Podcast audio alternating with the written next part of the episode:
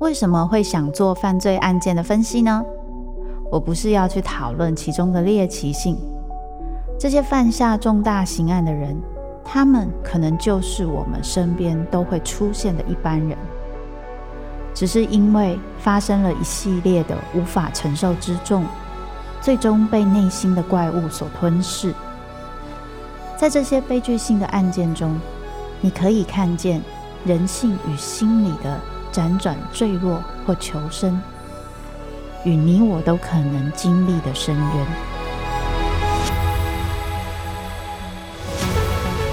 我是周慕姿，我的全新订阅节目《周慕姿读犯罪脚本》，被恶魔追逐的人，带你从心理学的角度探索人性的黑暗面。以及他们内心始终没说出口的挣扎。现在就到 Apple Podcast 以及静好听，搜寻周慕之读犯罪脚本，被恶魔追逐的人。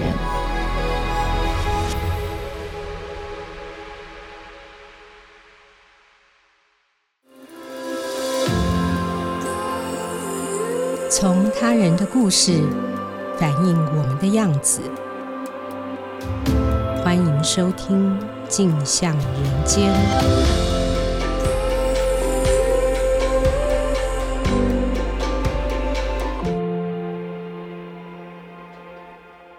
各位听众，大家好，欢迎收听由静好听与静周刊共同制作播出的节目《镜像人间》。我是今天的代班主持人陈红景，今天很荣幸邀请到最近超红律政台剧《八尺门的辩护人》导演、编剧兼原著作者唐弗瑞律师来跟我们聊聊。导演好，呃，红景你好，各位听众大家好。是，首先我们还是要先恭喜导演哦，《八尺门的辩护人》上架串流平台之后，不管是已经快要变成这个问候语的 Holy Holy 妈走，还有演员精湛的演技，那这个。剧情的铺陈，还有最后的这个结局神结尾，讨论度都一直很高哦。谢谢，谢谢，谢谢，谢谢。我今天录音的当下是八月十五号，我出门之前看了一下排行，仍然是蝉联台湾冠军。哎呀呀，谢谢大家，嗯、谢谢大家。生活有什么不一样？嗯、呃，没有啊，因为其实现在最多时间还是都是在家里面开始想写新的剧本，嗯、所以没有什么接触到人群。嗯、呃，大大部分都是从社群网站上面看到一些评语了。那、嗯大家的风评，我我是很开心。不过对于日常生活好像没什么改变，嗯、还是一样带小孩。嗯，是。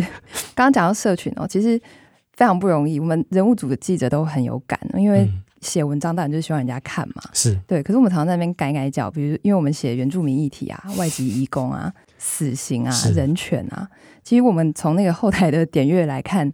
一直都不算讨喜啦，那、嗯、甚至我们会一边写一边嗨，就想说，哎呦，这些戏称这些议题是票房毒药这样子。OK，对对对，因为 okay, 对，因为谁想要看这种苦大仇深的东西嘛？嗯、就是就是眼花缭乱、缤纷绚丽的世界这么漂亮，但非常非常不容易的八尺门的辩护人却创下这么亮眼的成绩哦，也成为这个现象级的台剧。谢谢，谢谢。Netflix 跟哈密 Video 都霸榜，嗯、那其中讨论这个法律社会议题，也带动了非常多的人对这个相关议题的高度关注哦，勾出了人性里面的共情跟共感，所以从这个角度看是非常非常的有公益性哦。那首先、嗯、这个其实是当初写这故事一个很大的目的嘛，是就是透过故事啊，让大家对于这些我们比较少去。或者是不愿意去接触的这个议题，可以有更多关注嘛？嗯，是是。首先就来跟导演请教，《八尺门的辩护人》他触及的议题很广嘛？嗯。那我留意到英文片名其实它更直接，它是 Port of Lies。嗯。那直译的话可能会变成谎言的港口，或是谎言之部哦。嗯。那么其实每个人都曾经说谎啊，那不同的是说谎的动机，有可能是为了更大的利益。那有可能是因为出自恐惧。嗯，我们看到连那个法务部长都说谎，对不对？在这个剧中，是是是是，我们现在已经不怕爆雷了吧？是我刚刚有在跟制作人讨论，这个需要防雷吗？对，你你就在资讯业写防雷啊，因为其实已经上线蛮久了啦，是是，那大家就可以比较放开来讲。嗯。好，好，我们放 开来，对对对对啊，防雷啊，防雷，各位听众啊，好。请导演帮我们谈一下，就是说，您曾经是五年的职业律师，对，从律师的角度，还有从编导的角度来看说谎这件事情，好，有没有什么不同的看法或是体会？嗯，说谎本来就是人的天性嘛。那我觉得，假如你不理解这件事情的话，你就不可能变成一个好的律师或者是编剧。从律师的角度来看，其实在我的职业经验里面，就每天其实你都是跟谎言相处的，不管是。对方讲，或者是你自己当事人讲，当事人有可能都不会跟你说全部的事情，所以你要分析啊，这些资讯半真半假的，似是而非的，甚至避重就轻的。其实有经验的律师其实是可以感觉得出来的。不过因为呃，律师他毕竟是为当事人服务啦，所以律师的角度就是跟你分析得失利弊，在不违背当事人的意思的前提之下，为他争取最好的结果。对，那我们是很习惯这件事情的。那从编剧角度来看的话，其实说谎这件事情可以分两种嘛，一种是角色人物之间的说谎，一种是对观众的说谎。嗯，角色之间说谎其实是可以增加戏剧张力，增加他们两个人冲突，因为秘密这件事情是很有趣的，就是我为什么要隐藏秘密，我为什么要对这个人隐藏，对那个人不隐藏？那这些东西其实就是观众可以感觉得出来说，你这些人物的个性，包含他们之间的这个戏剧冲突。那对观众的谎言其实很简单，它其实就是编剧。在误导观众的技巧，其实有点像是八尺门的辩护人，他最后的结局的反转嘛。我们在最后一刻以前，其实我们一直都一直看到这个陈令秋，他说他要帮忙，他要提起再审，他接收了这个证据，然后他在想办法这样子。那他不只是对人物通宝局的谎言，他其实也是对观众的谎言。那这东西就是可以制造一个落差，然后会让观众有惊喜这样子。而且人有时候甚至也对自己说谎。对对，那这个其实对，这其实是是一个很基本的技巧，就是言行不一这件事情。我们看到这个人物，他老是说一套，但是做却是另外一套，那我们就知道他其实真正是什么样的个性，他的人格存在什么样的的的特质。那这这都是塑造角色的一个技巧。嗯、是是，嗯嗯嗯。讲到田野，其实到最后田野的很多的对象跟核心，其实都是。人性哦，是啊，确实在观察观察这个人到底为什么会这样子。是，对，确实，八尺门的辩护人做了很多的功课和田野调查，嗯，包括语言的、文化的、宗教的，甚至涉及个人认同的哦。那我们可以已经看到很多报道，也可以想象演员要上很多的课，然后剧组包括您都要做长期深度的研究和投入。那想跟导演请教，这个田野的过程，您觉得最难的一块是什么？那最吸引人的又是什么？其实我得说啊，剧组的填调我一个人已经做完了七八成了，因为我那时候在写小说的时候就调查了差不多了。那后来改编成剧本以后，有看过小说的听众应该可以知道，其实就这两个文本之间的这个剧情差距并不大，所以在投入开始影剧制作、开始田野调查上，已经省了很多事情了，有一个很坚强的文本在那边了。那剧组在做田野调查，更多的是在语言，因为语言我们在写小说的时候都翻成华语，因为我也不懂其他的外文，我也不懂，我就当然就是我设定他要讲什么语言，那也不用去担心翻译的东西。但是你影剧化以后，这个就很重要。那语言其实是这个故事里面非常重要的一个元素嘛。剧组其实是对这件事情是战战兢兢的啦，因为里面人物很多设定是他要讲母语程度的外文。这故事有没有说服力？语言是非常重要的一环，嗯，所以我们那时候请老师翻译台词，然后请老师去给这些演员上课，包含后来验收啊，然后然后让他们持续的要求他们精进这个语言的这个能力，其实花了很多的时间和精神。嗯，对。那再来视觉元素的部分，那这个其实也是写小说比较不需要去烦恼的。视觉元素包含服装、发型啊，他的妆发。然后包含现场美术的陈设等等这些，因为你在写小说的时候，你不会那么巨细靡遗的去写到，但是呈现在画面上，基本上那个是一览无遗的。就算是房间里面的一个小小的陈设，其实都有它的意义在。所以花了很多时间在视觉元素上面去做调查。那包含丽娜，就是穆斯林女生她们的头巾、她们的服装，这些义工她们平常的。装扮会是什么？那这个就是花了很多功夫。那最后一个就是关于伊斯兰文化的部分，他们的宗教的仪式，然后他们会使用的经文等等这些，你真的要去考察。那像是其中有一段，他在最后执行死刑的时候，丽娜要为他祷告那个经文，这其实我们都是多方确认说，哦，这个东西是可以 OK 的。不会有问题的，那、嗯、我们才放到这个剧本里面去。嗯嗯，对。是。嗯、那其实最难的可能还是我觉得还是伊斯兰教的这个文化还有仪式上面，因为这个东西真的离生活太远了，离我自己的生活，离相信也是离绝大多数剧组里面成员都是一个非常遥远的事情。对。嗯、那。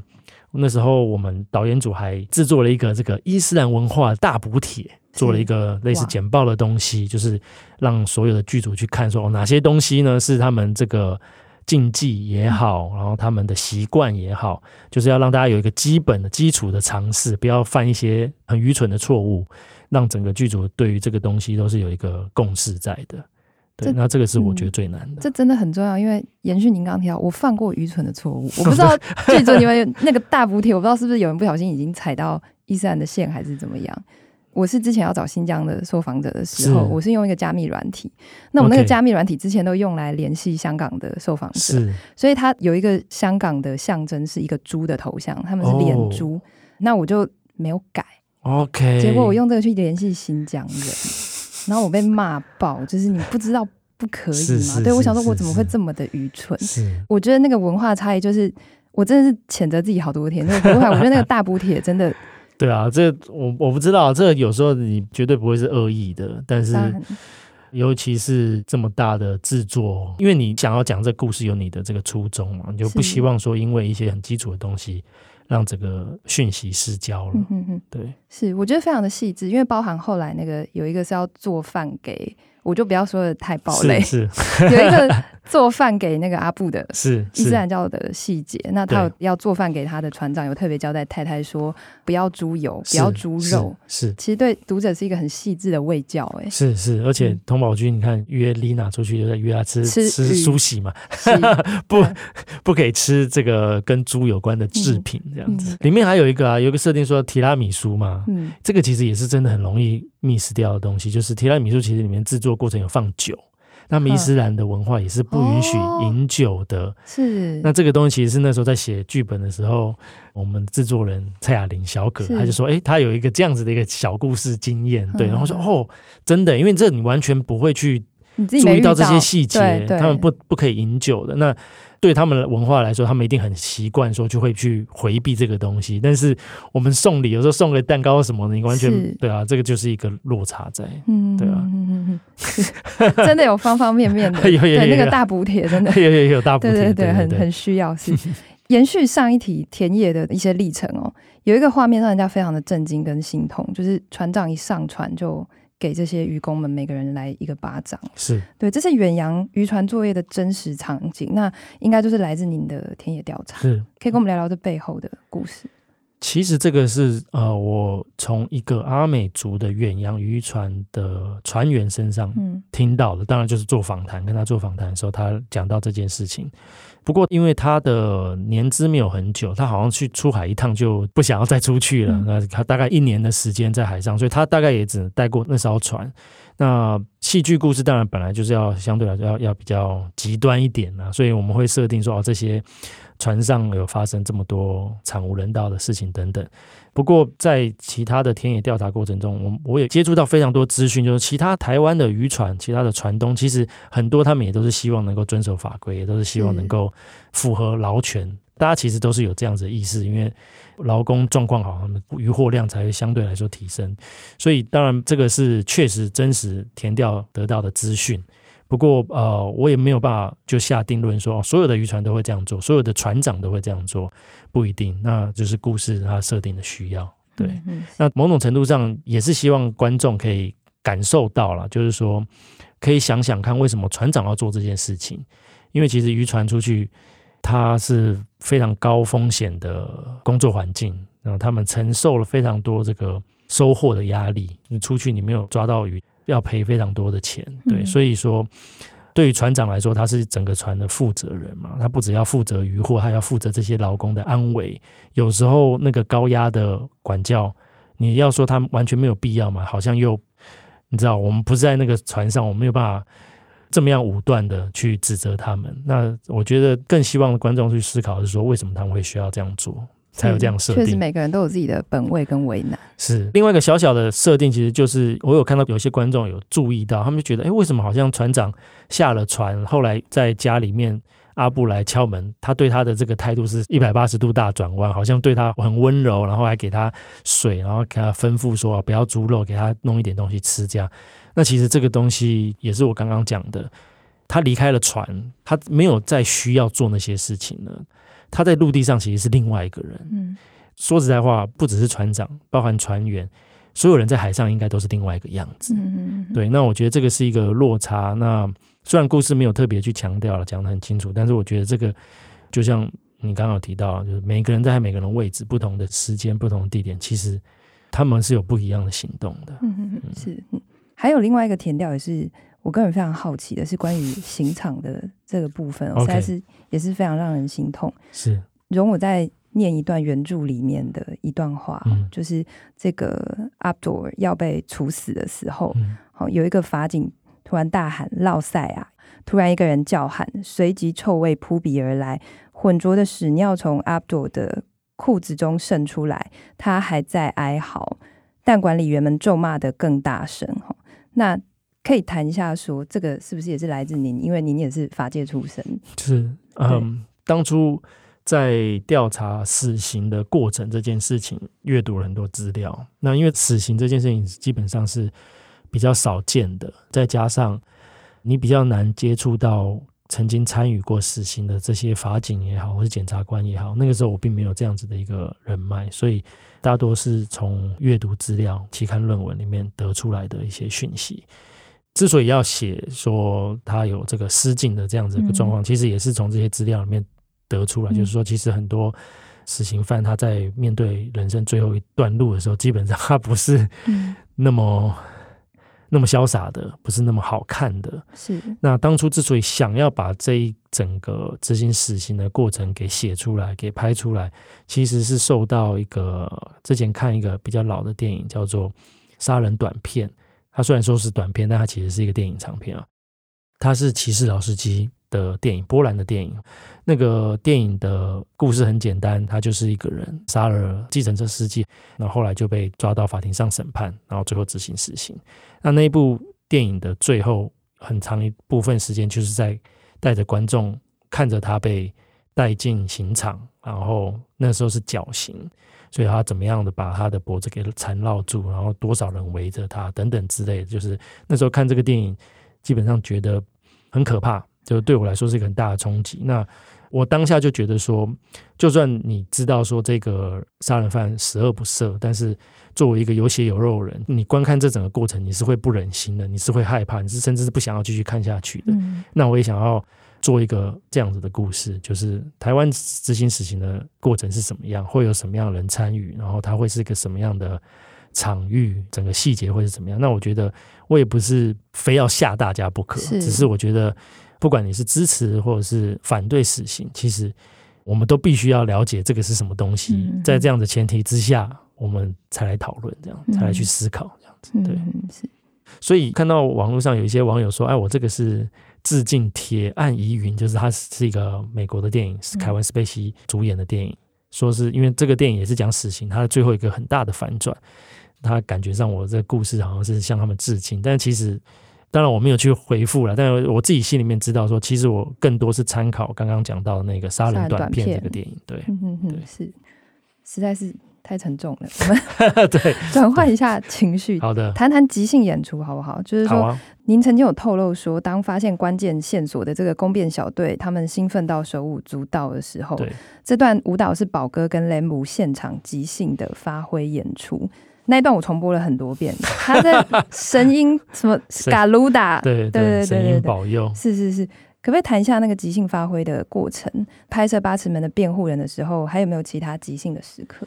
其实对我来说啦，即兴它绝对不是毫无限制的去自由发挥。嗯、对我觉得即兴反而是在一个多重一定条件的框架之下，让演员去发挥。嗯、那对于这一个你刚刚提到，就是那个他们。在两个人在现场手舞，在这边跳那个神鹰保佑那一段舞蹈。剧本里面其实写的很简单，就写说他们玩起神鹰追逐的游戏。是对，那这其实就是我刚刚讲的，它就其实有一个条件限制，他们玩起神鹰追逐的游戏，所以演员也读了这个剧本的文字。那我们在拍摄前，在真正架这个摄影机之前，就会请他们到那个拍摄的现场，就是那个办公室里面，然后就请他们讲一段台词，然后来感受一下他们自己会有什么动作，他们的动线会是怎么样。那即兴是即兴在这里，而不是说真的就随便他们讲什么做什么。当然我在拍之前没有想到他们会最后会合体啦，就是他们就跑一跑，然后最后两个会一前一后合体在那边跳舞。这个当然就是不是剧本一开始预先设定，也不是我预想的，而是都是在这个剧本的文字底下，演员到现场去感受，然后就他们两个有自己的默契产生出来的东西。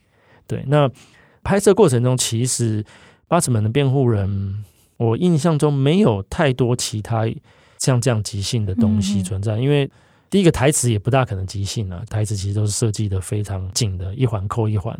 最主要当然还是动作、情绪、表演这个东西。如果真的要说的话，我现在能够想得起来的是，大家记得第一集童宝驹在电梯里面第一次遇到丽娜。他不是就是有点调戏他嘛，说我是 I'm a good horse，嗯，在那边做那个噔噔噔噔噔跳，那那个是顺哥他自己想的。那因为那一刻我们大概拍了一两次，然后就觉得哎、欸、前面都还不错，但是就觉得好像还可以再更多一点，所以那一刻我就说啊，顺哥很自由发挥，来一个更疯一点的，所以他就唱起了那个赛马的那个歌，然后做那个对那个动作，那是他自己想的。那类似这种东西，其实更多会发生在。丽娜身上，因为 Lina 是一个很棒的演员，然后拍了几天以后，我感觉就可以让她自由发挥的。对，那通常你可能前面一两颗让她试试看，然后给她一些指示，调整过以后，通常最后一颗我就跟她说：“那这一刻你自己来，自己想。”那通常都有不错的结果。那最具体的例子，你就可以看，就第八集他在死刑刑场那一整趴，嗯，那一整趴因为情绪非常重，所以基本上我们不大排戏的，就是现场大概知道他会走到哪里，摄影机架好。就直接让他来了，所以那里面的情绪，当然你也可以说是在故事的框架底下，他本来就会有那样子的反应。但是我觉得那也有很大一部分是即兴的东西，因为我们在事前都也不大讲这个东西，因为有时候这种情绪细讲太多，他反而想太多，所以那个情境其实是很直接的，就是你不大需要多做解释，大家都知道那个现场是发生什么事情，所以。那个地方就我也没有跟他讲太多，就摄影机架好就叫他来了。嗯，刚刚讲到台词，其实八尺门的辩护人有很多经典的对白、独白或者是口头禅，比如说剧迷可能都已经常常大家讲的 Holy 妈祖啦等等的。导演也曾经发文分享说，你认为在独白的台词上，相较对白更需要加以琢磨。那么想要请教你自己，平常会不会自言自语？那你自己是不是有一些？我我只有在写剧本的时候会自言自语啊，嗯、我平常不会自言自语。呃，我自己写剧本的习惯就是，你可能写了一段，你就开始自己去演演看。当然不是说你真的演啦，但是就是你会去假装你就真的是人物，开始用这些台词去对话。那对我来说，我自己讲的舒服。这个词我觉得才是好的，所以有时候我我在那边写一写，我老婆就会在我背后说：“你不要这样子好不好？很可怕。”因为因为我一个人就会那么喃喃自语，喃喃自语，分是两角嘛。呃，对对，会啊会啊，因为因为其实台词在编剧来说，对我们来说是像是音乐的东西，就是它应该要讲起来是有节奏的、有韵律的。你而且假如是有对话的时候，其实是你要你一言我一语。它更多是音乐性的东西，所以这东西就变得更难了嘛。就是你除了要传达意思以外，你还必须要兼顾它的节奏，兼顾整个情绪、抑扬顿挫等等。所以我感觉应该所有的编剧都会把自己的台词讲一遍吧。嗯、就是我至少我自己是这样做的。嗯，对，是嗯。你关注的议题都一直很哈口，嗯嗯，其实，在台湾的对，对，其实台湾 Me Too 还没有爆发前几年，嗯、你就已经知道童话世界嘛，嗯、那诉说的是不断不断重演的事件。我相信现在在我们的社会，可能还是在发生。是那讲的是一个补习班老师性侵的故事。那其实林奕涵事件之后，我们后来又看到台中狼师案的爆发。最近也看到台湾的 Me Too，里面也有师对神的性侵案。是，那可不可以谈一下美国 Me Too 爆发的时候，你那个时候是不是在美国？对，这个有没有带给你什么样的启发？那你又是怎么看待台湾这个相对来说迟来的这个 Me Too？嗯，那个时候其实美国 Me Too 爆发之前大概半年左右，就是台湾林奕涵的事情。嗯、所以那时候我虽然人在美国，但是林奕涵的事情的相关的讨论，其实我基本上都是一直在关注的。所以后来美国 Me Too 运动爆发以后，我的感觉就是，因为我念的学校是一个艺术学院，艺术学院其实它就只有念艺术的学生，所以相对来说思想比较激进一点、前卫一点。所以，MeToo 讨论是很自然而然的，我没有特别觉得它好像对我来说是一个很大之前没想过一个反差的一个冲击。那在我进那个美国学校第一天，其实关于性别、关于尊重、关于性取向这件事情，老师其实就是都让我们知道这件事情的重要性。所以我在美国的感觉就是，好像这一切是理所当然，他就是应该要这样做，应该要这样发生的。后来就影响到我开始写《童话世界》这个故事，因为。那时候确实看林奕涵的相关的社会上的讨论，有一点觉得好像有些东西没讲到，就是好像有东西没有被充分的讨论到，尤其其实是在法律程序里面的这个对于被害人很艰难的这一部分。那因为我过去当律师有一些这样子的经验，所以我觉得好像这个可以透过故事来讲述一些一般人比较不会去注意到的一些细节，尤其是法律的东西。至于对于台湾最近就是这一场 Me Too 运动，我其实还是看到很多网友会说，会不会有点太过分啦、太过度啦？就是好像当然这件事情大家都不希望看到，但是有必要做到这样子嘛？我会看到有这样子的讨论，但对我来说，我觉得反抗本来就是必须要过度的，它才能够最终找到平衡嘛。我觉得这一场 Me Too 运动对我来说最重要就是它增加了。做这件事情的成本，就是我们知道说，大家现在会注意这件事情，而且我们知道说，这个事情的标准必须要提高。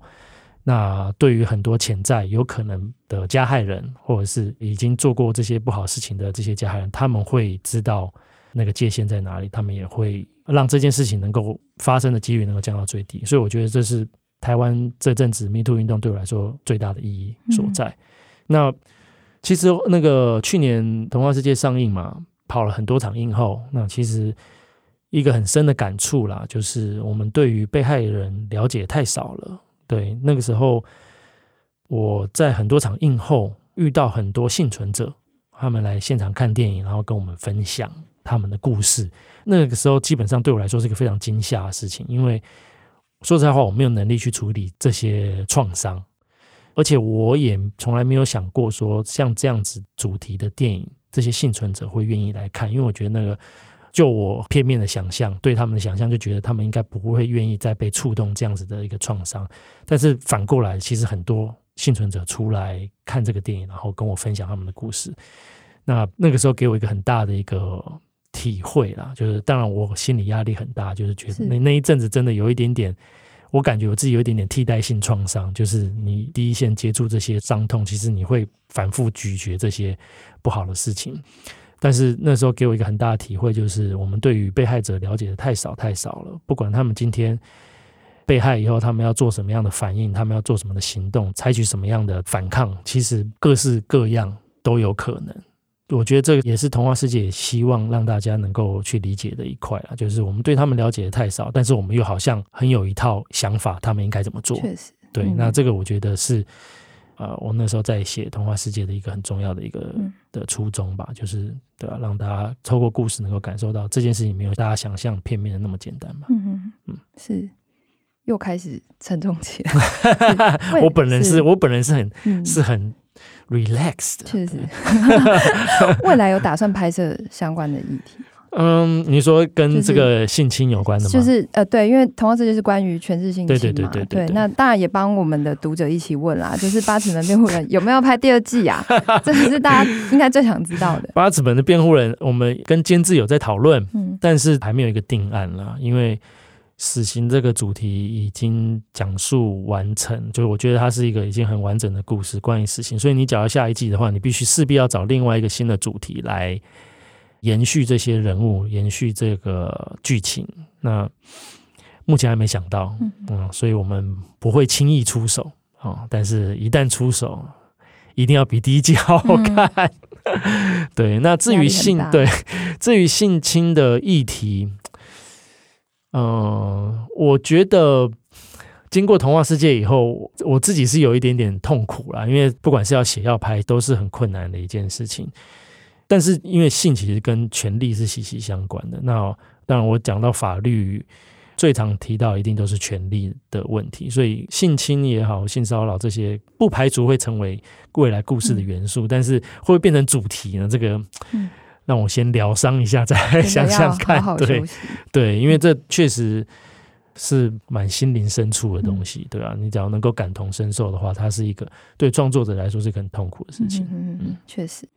谢谢唐福瑞导演的分享哦，在《八尺门的辩护人》原著的后记里面呢，唐福瑞曾经这样写哦，容我在这里复述一遍：对于一个自大又自负的法律人而言，挑战死刑是不可回避的宿命。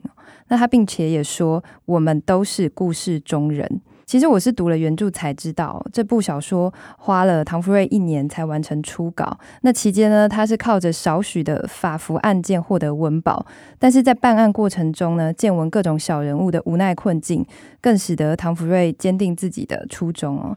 再次感谢导演的分享哦，他是跟谎言相处的人，他是觉得秘密这件事情是有趣的人哦。其实走过人性的田野，我们都是故事中人。